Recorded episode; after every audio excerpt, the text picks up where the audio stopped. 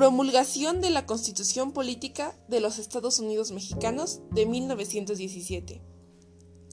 El 5 de febrero de 1917 fue promulgada la Constitución Política de los Estados Unidos Mexicanos por el presidente constitucionalista Venustiano Carranza, como producto de los movimientos revolucionarios de 1910.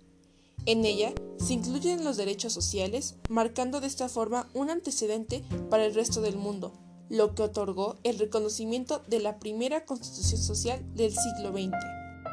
Después de años de la guerra civil, la del país era un desastre, hambre y enfermedades, los caminos destruidos y las comunicaciones interrumpidas porque los ejércitos utilizaron la red ferroviaria en sus técnicas de guerra.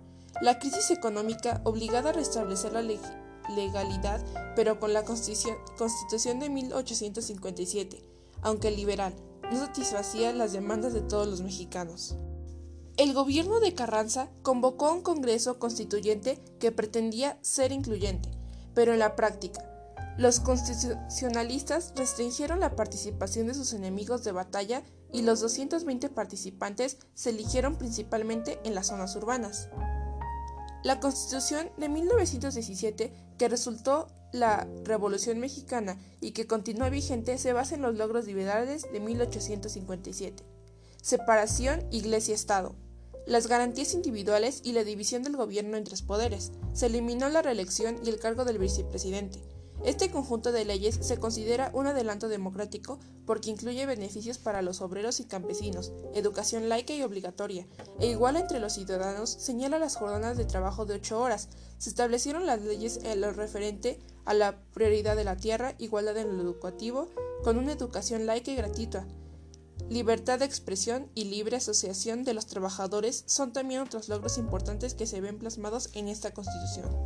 Los documentos que anteceden a la Constitución de 1917 son 1. Acta Constructiva de la Federación 2. Constitución de los Estados Unidos Mexicanos de 1824 3. Siete leyes constitucionales de, 1908, de 1936 4. Bases orgánicas de la República Mexicana de 1843 5. Acta Constitutiva 6. Reformas de, 1940, de 1847. 7. Constitución Federal de los Estados Unidos Mexicanos de 1857.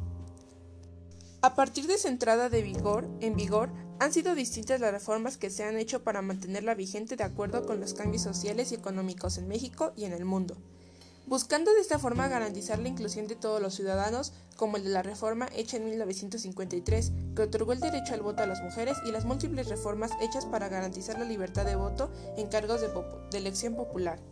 Aunque hoy nuestra Constitución difiere en muchos aspectos de la forma en que fue concedida en 1917 debido a las reformas que se le han hecho, representa la democracia en nuestro país y una herencia viva de la lucha revolucionaria y de nuestros países.